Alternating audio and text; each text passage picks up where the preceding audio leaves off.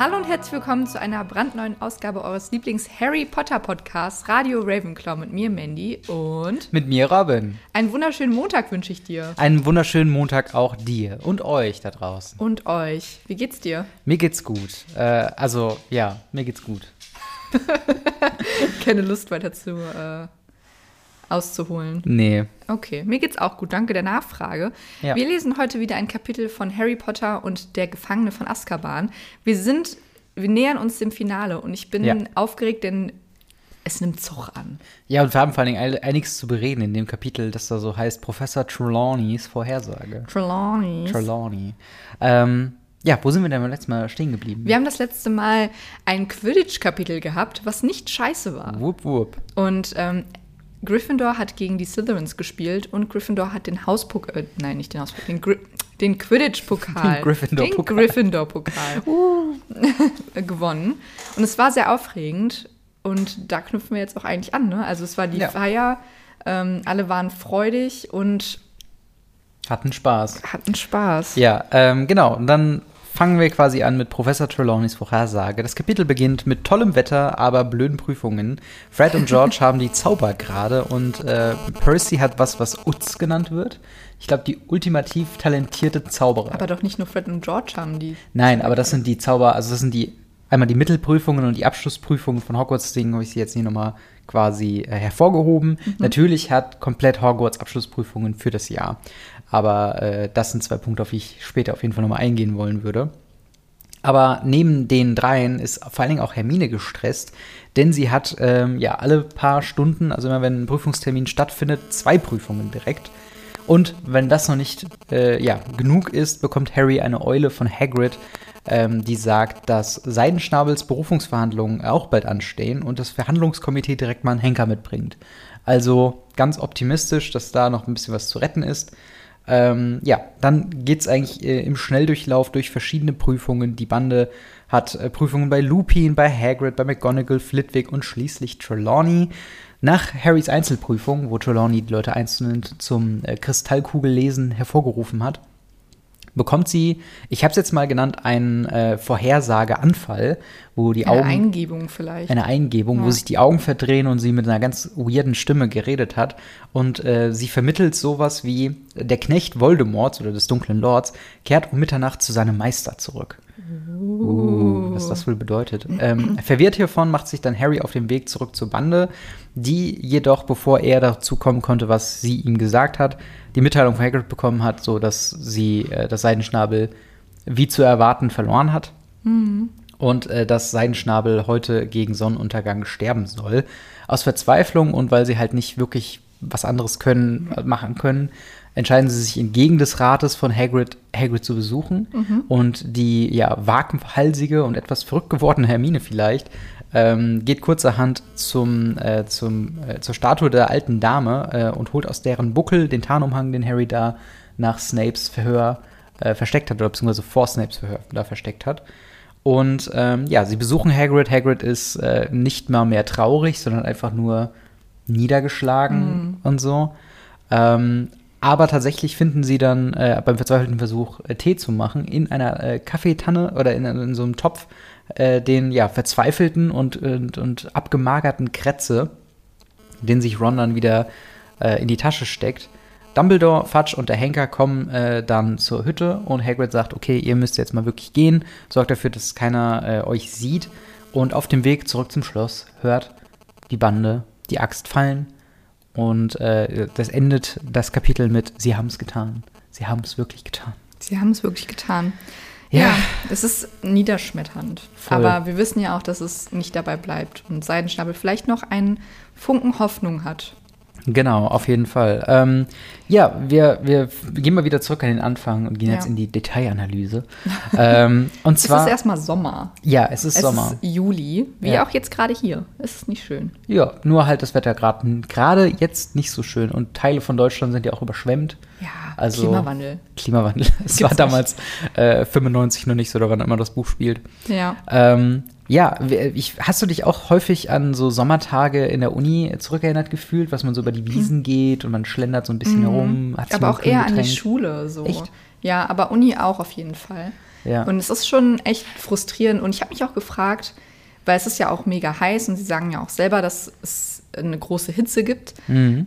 Dann ist es im Schloss ja auch bestimmt mega kühl, oder? Ich Würde glaube ich schon, ja. Und dann ist es ja eigentlich auch ziemlich nice, in der Bibliothek zu sein und dazu, also lernen ist jetzt nicht unbedingt nice, aber ähm, zumindest die Kühle zu bekommen. Es kommt halt drauf an, ne? Also die, das Schloss ist schon aus, aus Stein gebaut, aber auf der anderen Seite ist es jetzt auch nicht so gut, ähm, wie sagt man, abgedichtet? Isoliert. Isoliert.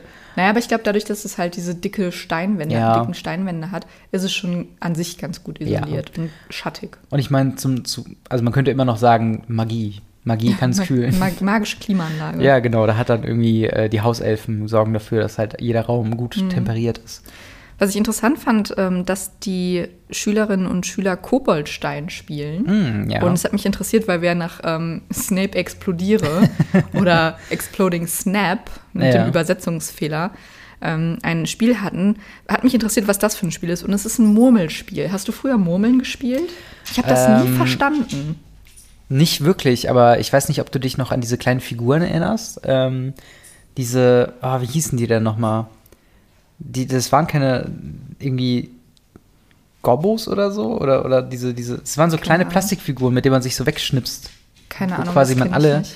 Naja, auf jeden Fall, sowas habe ich gespielt, ganz früher. Aber Murmeln auch? Oder Murmeln? Murmeln nicht. Murmeln, ich hatte zwar ein paar, aber das war mehr so sammelmäßig. Hm. Ja, weil ich kenne das auch als Sammeln, aber ich habe das Murmelspiel an sich irgendwie nie wirklich verstanden. Also man hatte, glaube ich, eine dicke Murmel oder eine bunte Murmel in der Mitte und dann ist das so ein bisschen wie Boccia, oder? dass man Dass versucht, man nah dran, nah zu, dran kommen. zu kommen. Ja, ich glaube auch. Weil so habe ich das Koboldstein jetzt auch hier interpretiert, interpretiert. Und dass der Verlierer bekommt aber hier bei Koboldstein noch eklige Flüssigkeit ins Gesicht gespritzt. Ja. Okay. Das ist das ganze, der ganze Twist bei Koboldstein. Hm, aber das ist ja, äh, also das ist ja schon mal verrückt. Also, dass das halt dann auch so ist. äh, dass die auch so. Moment. Gogos, so heißen die, nicht Gobbos. Gogos, kennst du die? Der Name sagt mir was, ja. Das sind so kleine, wie, wie so Schleimmonster. Die gab es so in so verschiedenen Plastikfarben, so, so neongrün Mhm. und irgendwie gelb und so pink, rot und so weiter. Und man hat sie zum einen, deswegen sind die ähnlich wie Murmeln, weil du da ja auch versuchst, quasi andere so wegzuschnipsen. Also du, also es ist jetzt weniger wie Murmeln, dass du in der Mitte so nah wie möglich versuchst dran zu kommen, sondern jeder hat quasi so eine Reihe Go äh, Gogos. Ähm, Gogos? Gogos. Gogos. G-O-G-O. Ah, ja. Ähm, und du versuchst sie halt deine zu schnippen und dann die anderen wegzuschnippen. So. Hm, verstehe. Äh, wenn mich meine Erinnerung nicht trübt. Aber äh, interessant, dass halt auch zur selben Zeit dann eine ähnliche Spielvariante wie Murmeln oder Gogos äh, auch in Hogwarts gespielt wird. Und zwar Koboldstein. Und zwar genau. Koboldsteine, weitaus gefährlicher mit, ähm, mit irgendwelcher Säure, die ins Gesicht gespritzt wird. Ja. Dann kommen wir auch mal zur Prüfungsphase, Genau. die ja ähm, sehr prägnant in dem Kapitel ist. Und ähm, die Noten, die man zum Bestehen braucht, Ja. also das sind ja die, ähm, ja, diese, wie, das ist so ein bisschen wie in der Grundschule, ne, dass man so Bewertungen bekommen hat mit Worten und nicht einfach nur so Noten. Weißt du, was ich meine? Also ja, aber also Noten zum Bestehen sind beispielsweise ohne Gleichen, das ist die beste Note. Ja. Dann kommt E für Erwartungen übertroffen und A für annehmbar. Mhm. Dann Noten, mit denen man durchfällt, ist mies, Mhm. schrecklich und Troll. Okay, aber es sind schon sechs. Es Also sind sechs, sind, ja. sind quasi an den Aber sechs halt Noten. mit Worten beschrieben und nicht Ja, ja, mit klar. Zahlen. Stimmt, das- weißt du, was ich meine? Ja, ja, genau. Also ohne Gleiche ist mir noch im Kopf geblieben Mhm. von, ich weiß nicht, ob es von den, von den Ergebnissen, die wir später in diesem Buch haben, oder von späteren Ergebnissen in anderen, anderen Büchern, wo dann irgendwie Harry dann sagt, er hat in Verteidigung gegen die dunklen Küchsein ohne Gleichen bekommen. Genau, das ist dann quasi eine Eins. Ja, genau. Also die beste Note. Aber ich wollte gerade sagen, weil du meintest, dass es halt dann nicht mit Noten ist, weil wir später ja bei der Snapes-Prüfung ja sehen, dass er sich ein Kringel macht, was Harry interpretiert als eine 6. Das könnte wahrscheinlich schon. Oder halt ein Kringel mit, also irgendwas umrandet, vielleicht Ja. auch. Aber könnte auch schon sein, dass er das wie eine Sechs zeichnet. Genau, das halt, also man könnte dann, glaube ich, immer noch europäisch quasi 1 bis 6 Mhm. die Benotung quasi sehen, aber man übersetzt sie dann als ohne Gleichen für eine 1 und Genau, so weiter ja. und so weiter. So würde ich es auch sehen. Und Genau. wie du es ja eben auch angesprochen hast, also Genau. für die ersten fünf Klassen, da macht man quasi so eine Grundausbildung. Und dann hat man die ZAGs, also die Zacks oder Zaubergrade. die Owls ähm, im Englischen. Genau. Und in der sechsten und siebten Klasse kannst du dann nur noch die Kurse machen, beziehungsweise die Abschlussprüfung in den Kursen machen, die du in den Zacks schon bestanden hast. Hm, verstehe. Und das ist, ist dann dein UZ. Okay. Das, was Percy jetzt macht. Und weil er ja Auror werden möchte, brauchst du halt, glaube ich, in sehr vielen Ja. ähm, Fächern ein, ein Uz. Das übrigens heißt, heißt un, unheimlich toller Zauberergrad.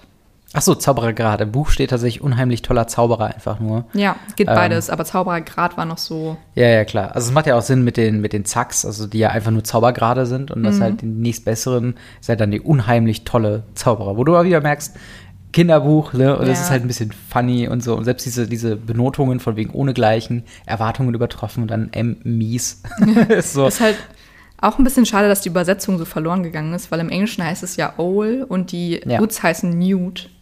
Also Eulen und Lurch, Ah ja, stimmt. wie Newt Scamander. Ja, ja, stimmt. Ähm, und das ist ein bisschen schade, dass es hier, weil Zack und Utz sagt mir Ja. jetzt nicht wirklich was. Das ist halt, glaube ich, immer bei Kürzeln und Übersetzungen ist es halt unfassbar schwierig, da irgendwas Mhm. zu finden, was halt passt. Also, äh, ich finde halt, äh, die Zacks, das hat halt immer noch, also es hat noch so ein bisschen den Charme, gerade wenn man so, ähm, ja, so im, im täglichen Dasein über Zacks so redet, äh, hat das halt schon immer noch dieses lustige, leichtsinnige, so dieses, ah, ich habe meine Zacks und dann so, hoho, das ist eine Fantasy-Schulumgebung, dementsprechend haben da man jetzt nicht Abschlussprüfungen, sondern eben Zacks. Ähm, und man hat es halt dann versucht irgendwie zu übersetzen. Oder Utz hört sich ja auch witzig an, einfach nur. Und ich glaube, ähm, also für mich, ich habe jetzt nie gedacht, so, oh, passt, das passt jetzt aber gar nicht für das, was die da machen. Äh, aber klar, wenn man das Original kennt mit Owls und äh, Newts, ähm, ist natürlich schon ein bisschen was verloren gegangen, weil natürlich diese Ja. Fabelwesen dann ein bisschen wegfallen, sozusagen. Aber wie ist das? Äh, die, die Zacks, die sind quasi die Mittelprüfung oder sowas, ne? Das sind halt quasi die, die von der Grundausbildung, sage ich jetzt mal. Okay. Und dann, wenn du quasi höher, weil für Auroren brauchst du, glaube ich, in sehr vielen Fächern ein Ohnegleichen, Mhm. dann brauchst du noch die UZ. Das ist quasi so ein bisschen wie Realschule und Gymnasium, würde ich mal sagen. Verstehe. So leicht an, angrenzend. Aber wie ist das denn, wenn du, ähm, sagen wir mal, du schaffst den Zack nur in einem Fach?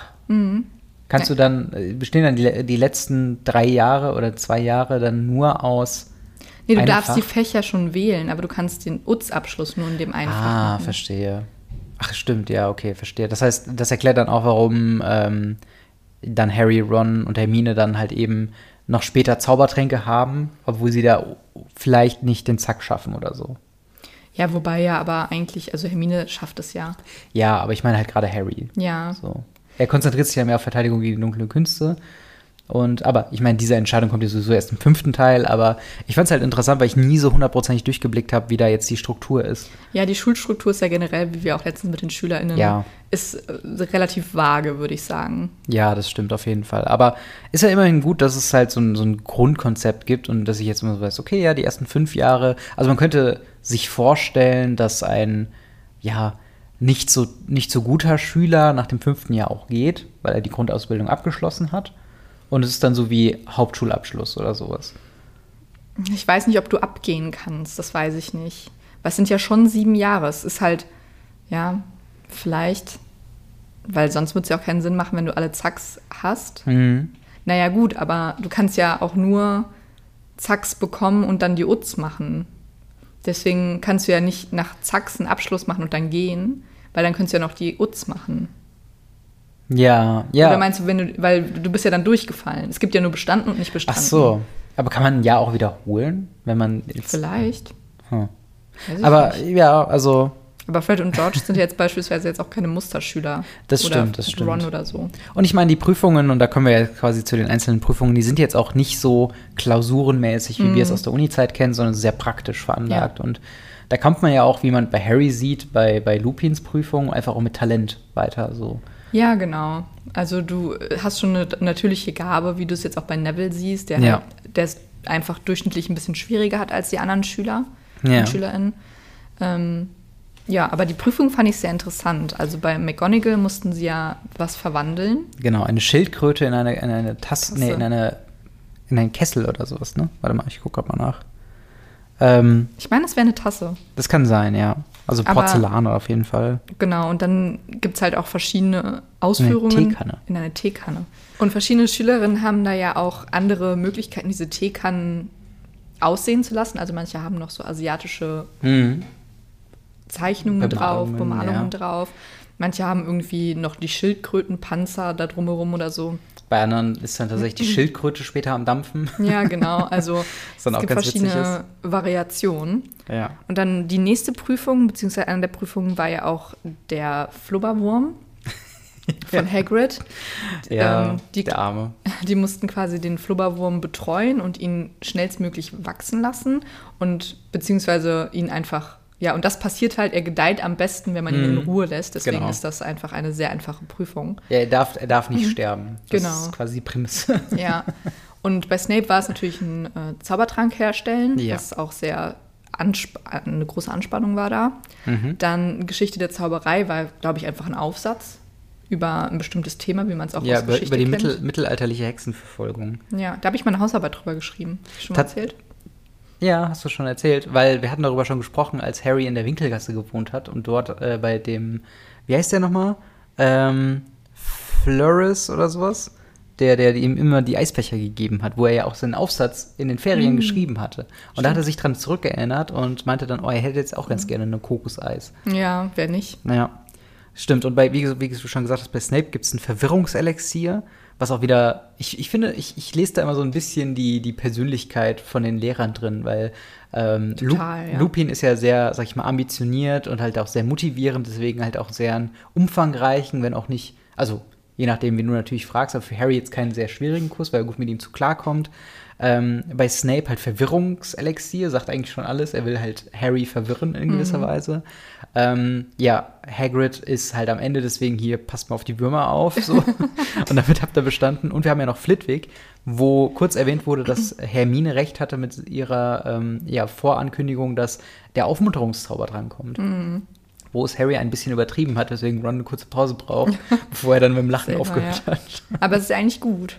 Total, total. Ja. Aber ja, Lupin hast du eben schon gesagt, der hat so ein Parcours aufgebaut mit Parcours. Grindelos und einem Irrwicht. Und ich frage mich dann auch, weil wir bekommen gar nicht gesagt, ob Harrys Patronus jetzt ein Dementor Stimmt. ist, ne? Also der, der letzte Standpunkt, ja. der letzte Standpunkt ist ja, dass er äh, den Dementor, den in Anführungszeichen Dementor von Malfoy, Crab und Goyle ähm, quasi mhm. bei dem Quidditch-Match gegen Ravenclaw zurückgeschlagen hat. ich glaube, das ist so unser Indikator, er hat das jetzt drauf. Ja. Glaube ich auch. Aber es wird auf jeden Fall nicht nochmal gesagt. Sie müssen da halt auch so durch Schlamm und so wie bei so einem Rennen einfach. Ja, genau. Finde ich sehr witzig. Aber was eigentlich ganz gut passt, weil im Schlamm versteckt sind ja die Gründe los. Dann müssen genau. sie ja genau. noch durch so, ein, äh, durch so eine Höhle, wo dann die äh, Rot, äh, Rotkappen äh, da sind. Und sie müssen sich halt allen erwehren, die sie halt übers Jahr quasi konfrontiert worden sind. Ja. Und das finde ich, macht halt bei einem Verteidigung gegen die dunklen Künste Kurs absolut Sinn. Also. Ja, total. Und die Prüfungen finden, glaube ich, immer eine pro Tag statt. Also online schon immer Montag, Dienstag, Mittwoch, Donnerstag. Mhm. Und Freitag ist dann äh, Muggelkunde. Ja. Das wird jetzt hier allerdings nicht angesprochen. Aber ich meine, nimmt ja auch keiner von uns außer Hermine. Genau, außer Hermine, genau. Bei, bei Hermine ist es tatsächlich noch interessant, dass sie halt in ihrem Prüfungsstundenkalender ähm, direkt zwei Kurse zur selben Zeit haben. Genau. Was natürlich mal wieder, so, ich meine, wir kommen ja jetzt zum Ende und wir wissen ja, was am Ende passiert mit dem Zeitumkehrer und so weiter. Aber hier wird halt nochmal ganz klar gepinpointet, so von wegen, ähm, Hermine, glaubst du mit deinem, mit deinem Prüfungskalender ist alles in Ordnung? Du sollst hier zur selben Zeit an zwei Orten sein. Das funktioniert de facto nicht. Und sie lenkt halt auch direkt ab ja. und die anderen gehen auch nicht mehr drauf ein. Ja, ich glaube, also sie beschreiben es ganz gut, dass Hermine auch einfach selbst ultra im Stress ist gerade. Ja. Und da will man sie, glaube ich, nicht noch weiter pieksen. So. Ähm. Das stimmt. Und tatsächlich, also ich finde halt auch, Hermine durchlebt in diesem Buch so eine krasse Wandlung irgendwie, mhm. weil er auch Ron am Ende so, oder er sagt ja dann auch später, als sie den Umhang von äh, dem Versteck holt, ähm, so von wegen, Hermine, was ist da eigentlich bei dir los? Ne? Du schmeißt erstmal den Kurs von Trelawney mit einem riesen Akt ähm, du haust Malfoy einen rein, jetzt machst du hier einen auf, fuck it, ich hole jetzt den Umhang und wir lassen uns einfach rebellisch werden. Mhm. Und da gibt es auch diesen ganz kurzen Satz, den, der auch schon wieder so ein bisschen diese Beziehung Hermine und Ron ganz gut zusammenfasst, weil Ron ist, sagt das halt mit Beeindruckung, denkt so, wow, krass, was ist denn bei dir eigentlich los? So ein bisschen mit Sorge, aber auch mit Beeindrucken. Und sie nimmt das auch als Kompliment wahr. Was ich sehr schön fand, dass das hier mhm. so quasi angedeutet wird. Ja, das stimmt. Und dann bekommen sie ja die Nachricht von Hagrid, ja. dass das jetzt alles feststeht und dass Seidenschnabel vermutlich hingerichtet werden soll. Oder mhm. nicht vermutlich, sondern hingerichtet werden soll bei Sonnenuntergang. Die drei wollen natürlich Hagrid besuchen und ihm beistehen. Das geht natürlich vor allen Dingen für Harry gerade nicht. Ja. Deswegen, wie du eben gesagt hast, erbarmt sich Hermine und mhm. geht in den Geheimgang und holt den, den Tarnumhang, den Harry da ja vorletztes Kapitel hat liegen lassen, als er von Snape genau. erwischt wurde. Und deswegen wird Hermine jetzt zur Rebellin. und wirklich. geht da jetzt einfach hin und holt den, Zau den Tarnumhang. Stell dir mal vor, so Anfang des vierten Buches hat sie sich dann auch so einen Sidecut gemacht ja, und so, so Piercing, bunte Farbe, Piercing, so. ACAB. Genau. Aber hat ja. trotzdem Einsernoten überall. So. Ja. ich fand es auch witzig, dass ihr Irrwicht war äh, Professor McGonagall, die gesagt hat, dass sie überall durchgefallen ist. Das, das ist auch so passend. Aber ich glaube, ich kann das auch voll und ganz nachvollziehen, wenn du so unter Leistungsdruck stehst, mm. wie sie jetzt gerade mit 20 verschiedenen Kursen an zwei Tagen so. Ähm, ich glaube, mir ging es ja auch nicht, nicht anders. Also das ich, nehm, ich tendiere auch dazu, wenn ich irgendwelche Abgaben hatte früher in der Uni, dass ich das halt auch mit ins Bett nehme und dann ist das wirklich so meine größte Sorge, da nicht durchzukommen. Und deswegen ich bin zwar nicht so fleißig wie Hermine, aber ich kann diese Angst auf jeden Fall nachvollziehen. Du hattest halt die Angst, ohne dass viel Arbeit reingesteckt wurde. na, na. Gegen Ende ja, hin schon. Gegen mehr. Ende hin schon, ja, ja, ja. Das stimmt. Ähm, ja. Tatsächlich, nachdem sie von Hagrids Prüfung kommen, treffen sie tatsächlich auf Fudge, äh, mm. dem Henker und ähm, McNair. Und genau, McNair. Der ja auch ein Todesser ist. Und noch ein alter, ähm, und noch ein alter Typ, den sie quasi als äh, Komiteesvorsitz mhm. erraten haben. Und ich finde es auch interessant, weil das auch gar nicht so, also es wird nur ganz leicht angedeutet, dass halt Fudge und äh, Harry eine gemeinsame Vergangenheit haben durch diese äh, Ereignisse am Anfang des Buches und Harry quasi einfach mit ihm redet mhm. und Fudge auch so, ah ja, du hast ja gerade Prüfung, ne? Und Hermine und Ron so ein bisschen ehrfürchtig so zurückstecken und mhm. ähm, ich, ich finde diese, diese Interaktion halt so interessant, vor allen Dingen, weil wir kennen ja die ganze Sicht auf diesen Sachverhalt mit Malfoy, Seidenschnabel und Hagrid aus der Schülersicht von Harry und Hermine und jetzt sagt so Fudge, ja, ich muss hier so einen verrückt gewordenen Hypogreifen erlegen. So, wo halt gar nicht mehr zur Frage steht, ob der das gemacht hat oder nicht, sondern mhm. das ist halt mhm. einfach nur noch ein Dienstakt. Aber da sieht man halt auch mal, was Lucius Malfoy einfach für einen Einfluss hat in der ganzen Zaubererwelt. Also vor allen Dingen halt auch im Ministerium. Ja. Das finde ich schon krass. Und halt auch, auch super nervig, dass eine Person da halt, weil sie viel Geld hat, super viel Einfluss hat. Das Finde ich nicht in Ordnung. Ja, auf der anderen Seite ist ja Fudge ähm, vielleicht auch einfach so ein bisschen, also er hat anderen Kram zu tun mhm. und macht das jetzt quasi so, ich würde sagen, kurz vor Feierabend geht er halt noch eben hin und. und kurz vor Feierabend. Ja, so, Danach so, noch so ein Bierchen. also so kann ich es mir halt vorstellen, weil das halt Fudge einfach nicht investiert ist in diesen mhm. Sachverhalt. Er denkt sein. sich, okay, ist halt ein Hypogreif, hat einen Schüler angegriffen, klarer Case, so. Äh, und Hagrid, der halt damit halt wie so ein Haustier bzw. wie ein Stück Familie sieht, ist das natürlich so viel wichtiger. Aber da sagt man, sieht man auch schon wieder so ein bisschen den Unterschied halt zwischen der etablierten Zauberergesellschaft und halt Hagrid, der so ein bisschen Outsider ist, im wahrsten Sinne des Wortes, weil er außerhalb des Schlosses halt auch noch wohnt. Mhm. Ähm, ja, und das ist halt da überhaupt gar nicht so ein, ähm, ja, so ein, so ein, so ein, also es wird gar nicht diskutiert, so kommt es einem halt klar, ne? Ja, ja, das stimmt. Genau. Ja, und dann machen die drei sich, sind, die sind bei Hagrid ja. danach äh, mit dem Tarnumhang hingegangen und versuchen ihm noch so ein bisschen gut zuzusprechen, aber das funktioniert halt auch alles nicht und Hagrid ist mehr aufgelöst als alles andere. Ja. Und so viel mehr kommt da auch nicht bei rum, weil er halt so nervös ist, er verschüttet die Milch und so. Und dann sehen sie halt auch schon, dass die drei, beziehungsweise inklusive Dumbledore vier, sich auf den Weg runter vom Schloss machen, auf den mhm. Weg zu Hagrid. Und es ist wie so ein ich finde auch im Film ist es wie so ein Todesmarsch ja, schon. voll. Es ist auch die Musik im Hintergrund ist so richtig traurig und so richtig wuchtig. Ja, das stimmt.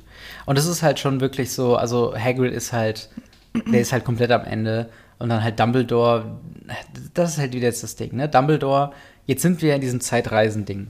Das heißt, später wird ja passieren, dass, ähm, also im Film haben wir es deutlicher mit dem Stein, der quasi Hagrid darauf überhaupt das zeigt, dass die drei kommen oder die vier? Nee, Harry. Hermine Nein, schmeißt den Stein an Harry. Diesen kleinen Stein, meinst Ach so, du? Ne? ja, aber auf jeden Fall das Gespräch in der Hütte wird aufgelöst durch diesen Stein ja. und damit kriegen sie erstmal mit, dass sie jetzt verschwinden sollten. Ja. So, und das finde ich halt so interessant, ähm, weil wir uns jetzt ja quasi schon in dieser Zeitschleife befinden. Das heißt, Dumbledore jetzt weiß halt schon, dass er Zeit schinden muss, damit Harry. Aber weiß er das? Das ist jetzt mal eine Frage. Aber eigentlich ja nicht, weil er sagt ja auch erst später Hermine drei Umdrehungen oder zwei Naja, aber was ist, was ist später mhm. im, im, im Zeitreisenkosmos, weißt du? Naja, aber das ist ja jetzt der Dumbledore, der noch gar nicht weiß, dass Hermine das macht. Ja, das ist halt genau mein Problem mit den Zeitreisen. Also im Film ist das mehr ein Problem als hier, weil hier gibt es keine Ansätze dafür, dass Sachen aus der, ähm, aus der, aus der Zukunft quasi schon passiert. Also da, hier gibt es noch keine Anzeichen, dass Zeitreisen stattgefunden haben. Äh, also selbst das, das Abhacken von, von vermeintlich Seidenschnabels Kopf wird hier jetzt auch gar nicht erstmal in Frage gestellt und man sieht das auch irgendwie gar nicht. Ähm, und aber im Film, wie gesagt, mit diesem Stein müsste ja Dumbledore einfach schon auch wissen, dass er die beiden in Zukunft zurückschicken wird, weil diese Verhandlung scheitern wird. Nee, das sehe ich nicht so. Aber Weil warum, er entscheidet sich ja erst später dazu, die zurückzuschicken. Aber ja, aber warum sollte denn Dumbledore dann an diesem Zeitpunkt im Film schon Zeit schinden? Aber warum schindet er denn Zeit? Aber im Film gibt es doch diese Szene, wo er sich noch, naja, hier die, äh, hier Wälder und Berge und so weiter. Also könnte halt, muss jetzt nicht unbedingt Zeitschinden sein. Könnte auch einfach Dumbledore sein, der ihnen denen die Wälder zeigt. Aber das finde ich Ja. auch im Film nicht sonderlich lang. Und hier kommt es ja gar nicht vor, Nein, so aber ja, das, das ist halt das Ding. Also da würde ich jetzt auch gleich nochmal mit dir drüber sprechen, über, über die Filmumsetzung davon. Aber also im Film ist es mir deutlich aufgepasst, äh, also da ist es mir mehr aufgefallen, dass eigentlich Dumbledore jetzt schon den Plan formulieren müsste und jetzt schon alles vorbereiten muss für später die Zeitreise, die Hermine und Harry machen. Das sehe ich nicht so. Aber warum nicht? Naja, weil, also, dass er ja Hermine zurückschickt, Ja. passiert ja erst, als Ron im Krankenflügel ist. Dann sagt Ja. er ja irgendwie so zwei Umdrehungen müssten reichen. Und vielleicht, also das kann er sich natürlich denken, dass er das schon machen wird, Hm. aber muss auch nicht sein. Also ich finde, er muss jetzt noch keinen Plan dafür haben und er Ja. muss auch keine Zeit schinden. Aber pass mal auf, also das Ja, Ding tu ist, das Ding ist, ähm, wenn jetzt Harry und Hermine nicht in der Zeit gereist wären, in der Realität, in der sie sich gerade befinden, ist ja Seidenschnabel nicht tot. Der am Ende des Kapitels, der Henker, der quasi zugeschlagen hat, der war ja ein Kürbis. Mhm. Das heißt, jetzt ist schon die Realität eingetreten, wo Hermine und Harry quasi in einem Paralleluniversum zurückgereist sind und Seidenschnabel gerettet haben. Aber es kommt ja erst später. Ja, aber, also wenn wir quasi wir eine, einen Zeitstrahl haben, ne? Ja. Dann ist er jetzt noch gerade. Und ab dem Krankenflügel, dann geht da so ein, wie bei Loki, Ja. geht da so ein Dings nach hinten. Und dann ist das quasi ein Parallel. Dann trotzdem in den Zeitstrahl ist Seidenschnall tot. Aber wir gehen ja dann so. Nein, Seidenschnabel ist in dem Zeitstrahl nicht tot. Weil ja auch Harry später von sich selbst gerettet wird. Das heißt, damit Harry in diesem linearen Zeitstrahl, in dem wir selbst gerade sind, gerettet werden kann, muss ein anderer Harry aus der Zukunft schon in die Vergangenheit gereist sein, um alles gemacht zu haben, was Harry und Hermine später machen. Ja, aber verstehst du, was ich meine mit dem, also das, wenn das die lineare, also eine Gerade ist, Ja. ne? So, dann haben wir hier, da sind die jetzt gerade bei Hagrid Ja. und ähm, dann hier irgendwann sagen die, reist mal zurück und rettet Seidenschnabel. Dann gehen die quasi hier in so eine andere Gerade Ja. und retten hier Seidenschnabel. Dann ist das und dann geht das hier wieder die neue Gerade. Dann ist das nicht passiert. Weißt du, was ich meine? Ja, aber in Dann dieser, ist, aber in hier, dieser ist, hier ist ursprünglichen Seidenschnabel tot, aber die neue Zeit, der neue Zeitstrahl ist dann das hier. Ja, ich weiß, was du meinst, aber das Ding, das Problem dabei ist, dass noch bevor sie in die Zeitreise, also hier ist quasi der Seidenschnabel-Case, hier ist die äh, Begegnung von Harry mit den Dementoren, wo er von jemand anderem gerettet wird. Dieser aber wird ja nicht von jemand anderem gerettet. sondern. Ja, von sich selber. Und Deswegen woher kommt, die, woher kommt dieser zweite Harry? Aus diesem Zeitding. Ja, aber die Zeitreise ist ja hier. Die Zeitreise hat zu dem Zeitpunkt ja noch nicht stattgefunden. Und der Harry wird schon von sich gerettet in dem originalen Zeitstrahl. Das heißt, wir müssen annehmen, dass. Ja, aber kann das nicht dazwischen, also kann der neue Zeitstrahl nicht zwischen dem Tod und dem Harry-Ding kommen? Nein, weil der Bruch von dem originalen Zeitline, äh, von einer anderen Zeit-Timeline kam ja, wo sie in die Zeit gereist sind. Aber vielleicht gibt es dann einfach mehrere. Ja, aber also wir, wir gehen ja davon aus, dass der Zeitstrahl, den wir gerade verfolgen, dass das der originale Zeitstrahl ist. Ja, aber den kann man ja ändern. Das meine ich ja damit. Ja, ja, klar. Dass aber das er ist nicht mehr ab- der Originale ist. Ja, genau, aber er ist ja schon geändert, als wir noch gar nicht in die Zeit gereist sind. Also der, der Zeitstrahl, den wir jetzt gerade verfolgen, hier mit dem äh, das Seidenschnabel geköpft wird, ist derselbe wie der, wo Harry von sich selbst gerettet wird. Und dieser Ja, aber andere das, das Harry. kann ja auch sein, dass das nicht so ist. Dass es zwei verschiedene Zeitstrahle sind. Aber die wann- am Ende zu einem. Aber wann verlassen wir denn den Zeitstrahl, wo es noch nicht so ist? Und wann, also das, das gibt ja gar keinen Ansatzpunkt, das zu denken. Weißt du, was ich meine? Naja, aber kann ja schon sein, dass es mehrere Branches quasi gibt für diese Zeitstrahle. Ja, aber um ein, auf einen anderen Branch zu kommen, muss es ja eine Zeitreise gegeben haben. Und diese Zeitreise gibt es ja nur einmal. Naja, also ich glaube, wir können uns darauf einigen, dass Zeitreisen immer sehr gefährlich sind. Ja, genau. Das ist halt der Punkt, der mich halt gerade, also im Film stört es mich mehr als hier, weil hier gibt es keinen Ansatz, dass jetzt schon Sachen aus der Zukunft passieren. wenn dies, die so lineare, also anders gesagt, der, der größte Punkt, der größte Problempunkt mit den ganzen Zeitreisen ist der Fakt, dass Harry von sich selbst gerettet wird. Weil das macht keinen Sinn. Sonst hätte es vollkommen Sinn ergeben, dass die beiden quasi in einem, in einem abgeschlossenen Zeitreiseszenario einfach zurückreisen und die Geschichte neu schreiben. Mhm. Aber da Harry im originalen Zeitstrahl schon gerettet wurde und das eigentlich schon feststeht. Aber wird er gerettet im originalen Zeitstrahl? Ja. Weil da ist doch auch der, da liegt er doch da und wird ohnmächtig. Nein, und aber er sieht er doch noch, er sieht doch, er glaubt ja, er sieht seinen Vater, der einen Hirsch hervorbringt. Vielleicht, vielleicht bildet er sich auch das nur ein. Aber die Dementoren sind ja, also er, er kommt ja, er entkommt ja dieser Situation. Das wissen wir ja nicht. Doch klar, er ist doch danach noch am Leben und wird halt nicht geküsst. Ja, ja, aber das passiert ja dann auch nur, ja, ich weiß, was du meinst, sonst ist es auch schwer, ich habe keine Antwort. Also, ja, ja, also wir drehen uns halt jetzt im Kreis, weil es gibt keine Antwort darauf. Wie Harry. Nein, meine Frage ist halt, mit dem Wissen, dass die Sachen schon quasi passiert sind, was würde passieren, wenn Harry und Hermine nicht in der Zeit zurückgereist werden? Harry wäre tot, vermutlich. Naja, aber er wurde ja schon gerettet. Weißt du, was ich meine? Das heißt, oh, Alter, zukünftige. Keine Ahnung. Mann, als ob die Autorin das auch irgendwie so durchdacht hätte. Die hat halt ein scheiß Kinderbuch geschrieben, dachte, Zeitreisen sind cool und kommt dann mit das verwunschene Kind ja, um die Ecke, was ja. genauso scheiße ist. Also. danke, danke. My, my point exactly. Ja, also es ist halt, Zeitreisen sind immer schwierig und es ist immer gefährlich. Und deswegen, falls jemand ein Buch schreibt, benutzt einfach keine Zeitreisen. Es ist halt so ein typischer Fall von dem äh, Großvaterproblem, von wegen, wenn du in der Zeit zurückkehrst, deinen Opa tötest, das heißt, du könntest eigentlich ja nicht existieren, um deinen Opa zu töten. Das ist halt so diese, ja, diese Zeitreisen, deswegen Geschichte, die halt problematisch ist. Ja. Äh, aber egal. ähm, ja, auf jeden Fall, das ist halt so der Punkt, äh, wo ich halt so ein bisschen am Ende gehapert habe, von wegen, äh, weil Hermine ja ganz zum Schluss sagt, von wegen, äh, ja, sie haben es getan. Haben sie es? Oder wurde er schon gerettet oder sind wir hier in einem linearen Zeitreisegedanken? Egal, lasst uns eure Gedanken im Discord auf jeden Fall Bitte nicht, teilhaben. weil das, dafür ist mein Gehirn zu klein. Ich lese das echt sehr, sehr gerne. Ja, aber es macht halt, also ich würde es auch gerne lesen, wenn es Sinn ergeben würde, aber es tut's halt nicht. Naja, es geht halt dann, also es ist halt dann, glaube ich, ein bisschen weitfassender. Aber wir haben tatsächlich noch einen Punkt, den wir noch gar nicht besprochen haben. Und zwar die äh, namensgebende Vorhersage, die ich mal kurz ähm, vortragen wollen mhm. würde. Und zwar, wie gesagt, sie sagt halt, äh, in, in einer anderen Stimme, mit Augen verdreht und allem. Äh, es wird heute Nacht geschehen. Der schwarze Lord ist einsam von äh, Freunden und Anhängern verlassen. Sein Knecht lag zwölf Jahre in Ketten. Heute Nacht vor der zwölften Stunde wird der Knecht die Ketten abwerfen und sich auf den Weg zu seinem Meister machen. Mit seiner Hilfe wird der schwarze Lord erneut, erneut die Macht ergreifen und, schrecklich herrschen, und schrecklicher herrschen denn je. Heute Nacht vor der zwölften Stunde wird der Knecht sich auf den Weg machen, zurück zu seinem Meister. Das was ist, ist damit ganz gemeint? anders, ne? Ja. Als im Film. Ja. Im Film, ich weiß nicht, was sie sagt, aber sie sagt ja irgendwie so, so er wird zurückkommen. Mhm. Was hast du gesagt, Harry?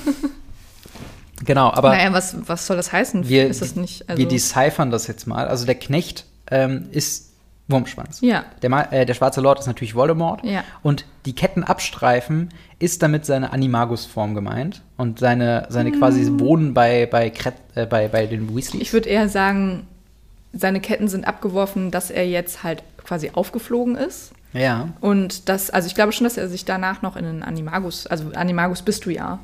Ich glaube, das kannst du, da kann ja. er sich noch verwandeln, aber ähm, seine Ketten in der Gefangenschaft als Ratte.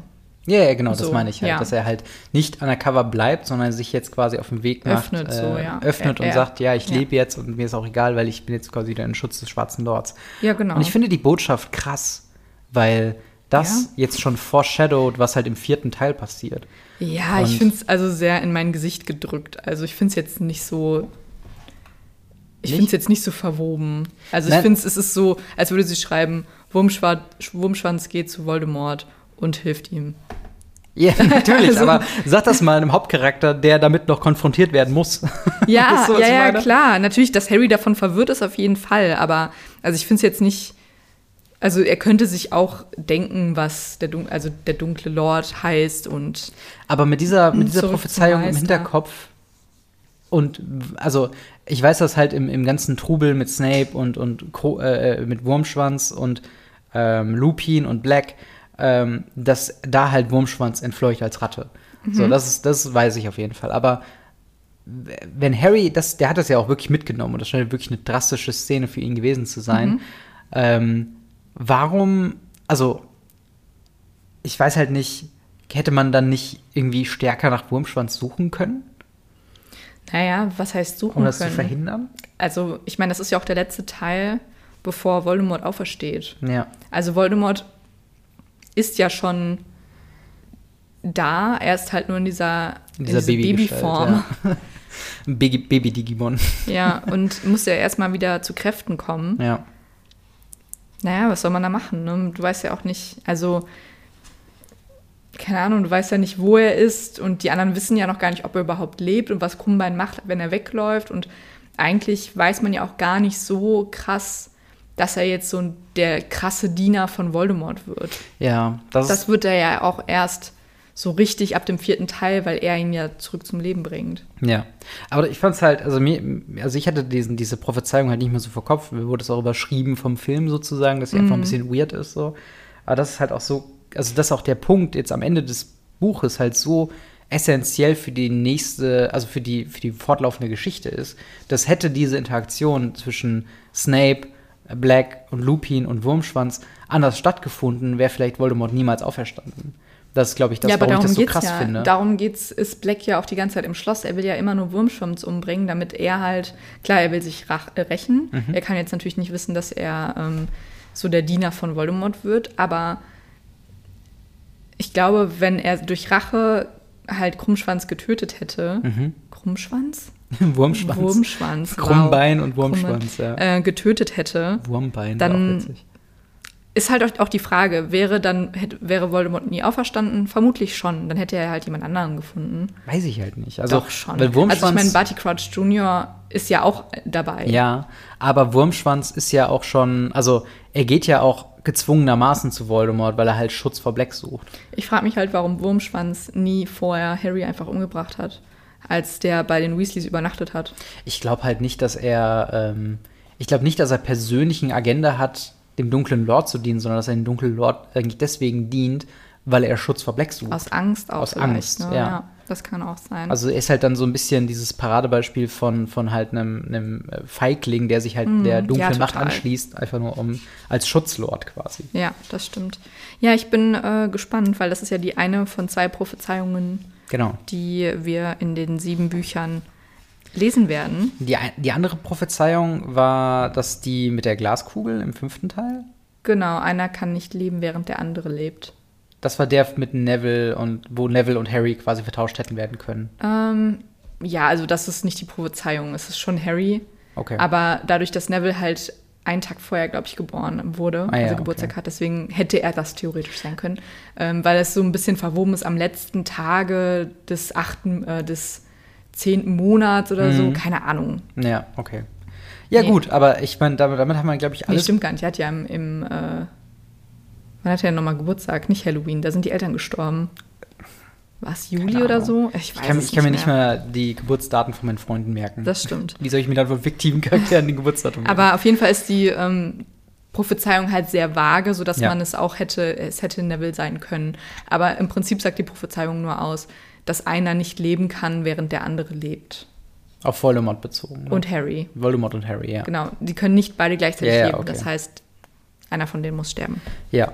Was ich verrückt, also ich finde ich es verrückt. Also deswegen ist mir das Kapitel halt so positiv aufgefallen, ähm, wenn wir jetzt Richtung Fazit gehen, weil halt diese, diese Prophezeiung tatsächlich mehr Gewicht hat, wenn man den Rest der Story kennt, äh, als man angenommen hat. Also ich fand den, den dritten, oder ist ja auch kein Geheimnis, dass ich die, die dritte Geschichte, den dritten, dritte Buch und das, den dritten Film am besten finde. Ähm, weil es halt für mich so ein abgeschlossener Case ist und ich halt die, die Marauders halt so gut, äh, so gerne mag und so weiter.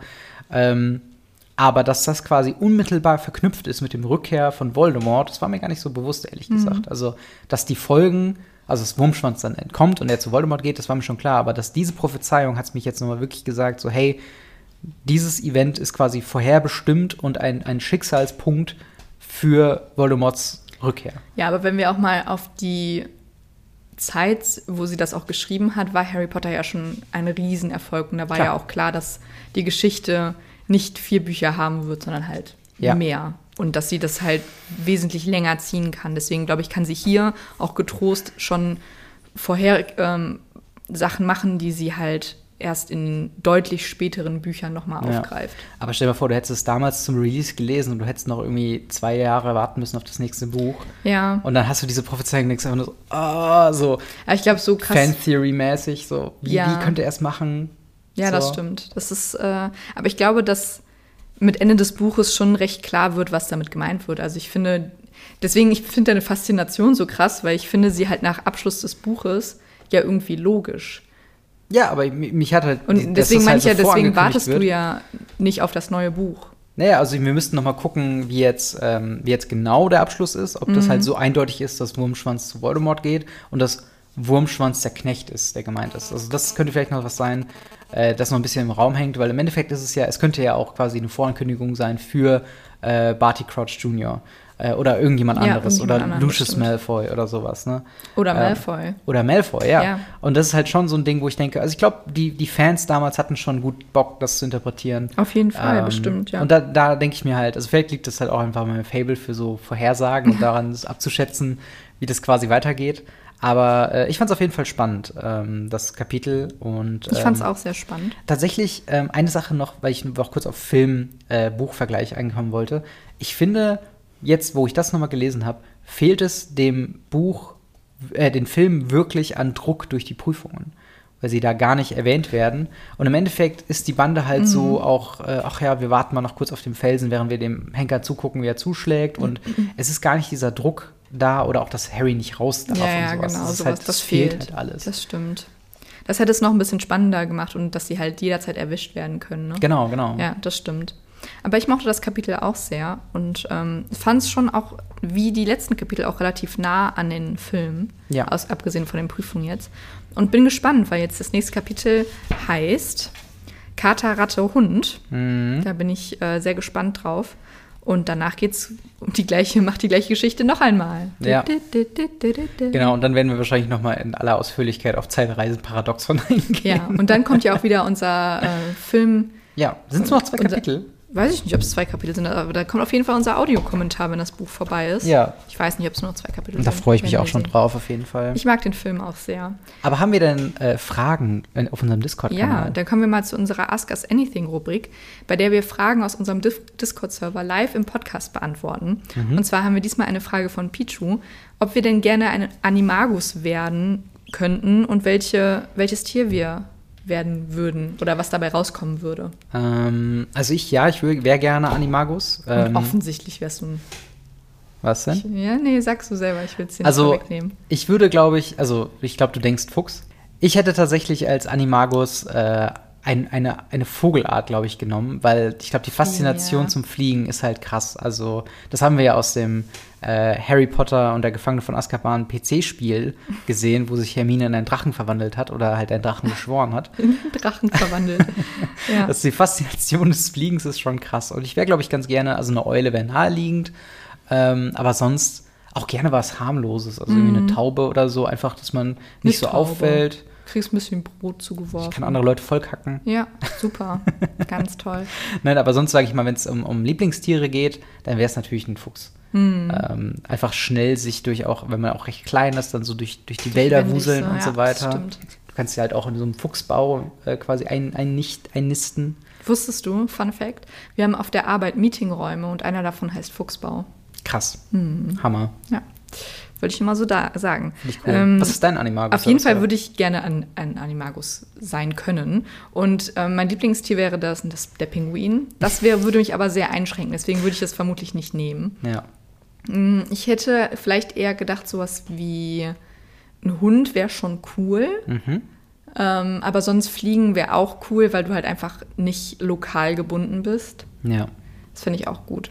Bist du ja theoretisch als Zauberer oder als, als Hexe halt sowieso nicht durchs Apparieren. Ja, stimmt. Aber trotzdem wäre es halt nochmal, ich glaube, Fliegen ist eine andere Faszination als Apparieren. Das stimmt. Aber sonst fände ich einen Hund auch einfach cool. So als Haustier. Dass du der Haus, das Haustier von jemand ja, anderem wärst. Ja. Okay. Haben wir sonst noch Fragen? Nein. Wieso ist das merkwürdig? Ja, weil ich, ich könnte den ganzen Tag schlafen halt. Ach so, ja, okay. Das und halt essen und ab ich und zu mal ein bisschen rausgehen. Ich glaube, ich finde den Gedanken, ein Animagus zu sein, um jemand, jemand anderes Haustier zu sein, ist ein ja, bisschen. Aber du weißt, was ich meine. Ich könnte es sein, wenn ich wollen würde. Gehst einfach so als, äh, so ich, ich lasse mein menschliches Leben hinter mir und gehe jetzt in so einen, in so einen Tiershop. Ja, verkaufe genau. mich selbst. nee, aber so ein Hund ist schon, glaube ich, cool, weil er auch recht wenig Aufregung erregt. Ja. Aufsehen erregt. Das stimmt. Ja, und das war's mit unserer Ask Us Anything-Rubrik. Wenn ihr Bock habt, uns Fragen zu stellen, die wir hier beantworten können, dann schreibt sie uns gerne im, in unserem Discord-Server. Den Link dazu findet ihr unten in der Videobeschreibung in den Show Notes, genau wie zu Instagram und Patreon und Twitter. Mhm. Und ja, sonst hören wir uns nächste Woche Montag wieder bei einem neuen Podcast. Genau. Und wir wünschen euch eine schöne Woche. Bleibt Bis dahin, magisch. bleibt magisch. Tschüss.